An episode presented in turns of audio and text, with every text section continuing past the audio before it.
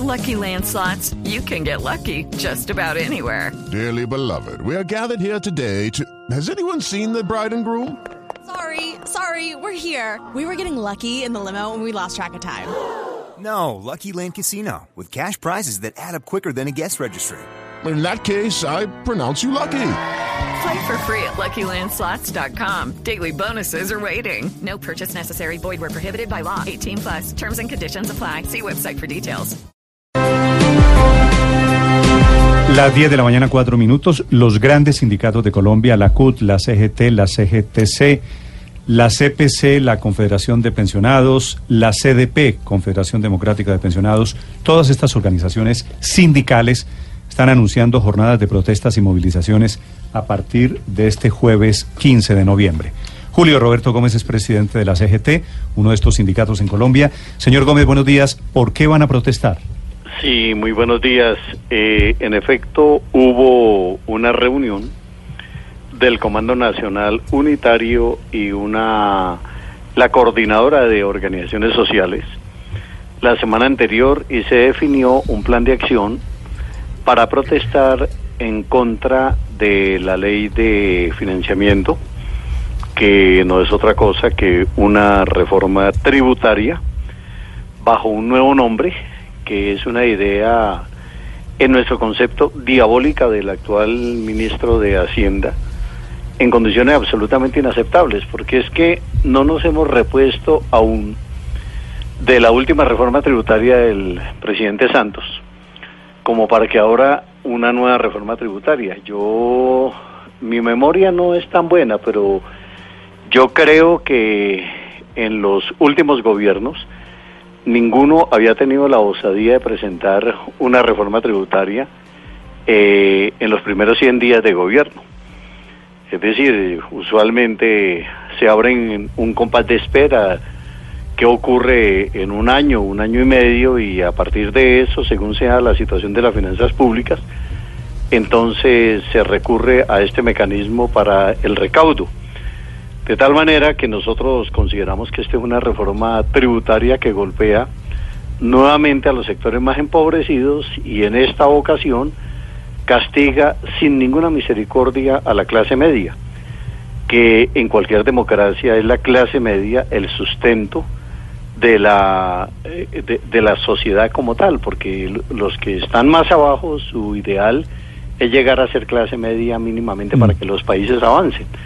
De tal manera que nosotros le estamos solicitando muy respetuosamente al señor presidente de la República el retiro de este proyecto de reforma tributaria y si el tema es que es necesario conseguir recursos frescos para atender eh, el faltante que según el gobierno dejó el gobierno anterior, Señor entonces Gómez. que busquemos en otro lado los recursos y no en los bolsillos de la clase trabajadora. Señor Gómez, Gustavo Petro eh, escribió en Twitter, propongo a los obreros un cese de actividades para el 28 de noviembre en rechazo al IVA.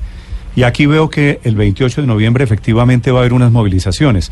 ¿Esto es Petro y los sindicatos o cómo va a ser? No, no, no, no, no. El señor Gustavo Petro que maneje su agenda. La agenda de los sindicatos la manejamos los sindicatos.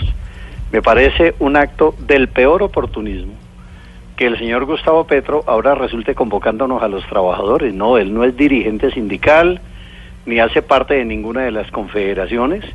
Él puede convocar a sus huestes a lo que quiera, pero en el caso de las decisiones que hemos nosotros tomado, ha sido a la luz de la autonomía sindical y ningún partido político. Okay. Por importante que sea, tiene nada que ver esto, porque además el 28 lo que hay es eh, movilizaciones eh, a todas las capitales de departamento, pero ningún paro ni absolutamente nada. Es decir, pero, no le... pero veo aquí que en el documento de la CGT están convocando a un paro nacional el 13 de diciembre. El 13 de diciembre, eso es una decisión de las centrales obreras la Confederación Democrática de Pensionados, la Confederación de Pensionados de Colombia y las, la red de organizaciones sociales. Pero eso es para el 13 de diciembre y ese paro en gran medida depende de cuál es la actitud que asume el gobierno frente a las solicitudes que se han hecho en torno a esta reforma tributaria y a la necesidad de buscar los recursos en otros lugares distintos a los Sí, bolsillos de los trabajadores. Señor Gómez, de eso le quiero hacer la última pregunta. Es cierto que la reforma va a castigar a la clase media, creo que en eso no puede haber engaños. Pero ¿qué, qué van a hacer ustedes si ese castigo a la clase media, en teoría, es para financiar programas sociales? De allí depende la plata de familias en acción, dependen los subsidios en servicios públicos que benefician a los más pobres de Colombia. Yo se lo digo con un profundo respeto. Metamos la, la, la mano al bolsillo a los que tienen plata, al señor Luis Carlos Sarmiento Angulo, a la banca que tiene unas utilidades impresionantes en lo que ha corrido el año 2018. Que revisemos la, el, el- el tema que tiene que ver con exenciones tributarias a la minería y al sector petrolero. Ahí es donde hay que buscar precisamente los recursos para evitar que nosotros continuemos siendo uno de los países más, de- más desiguales del mundo.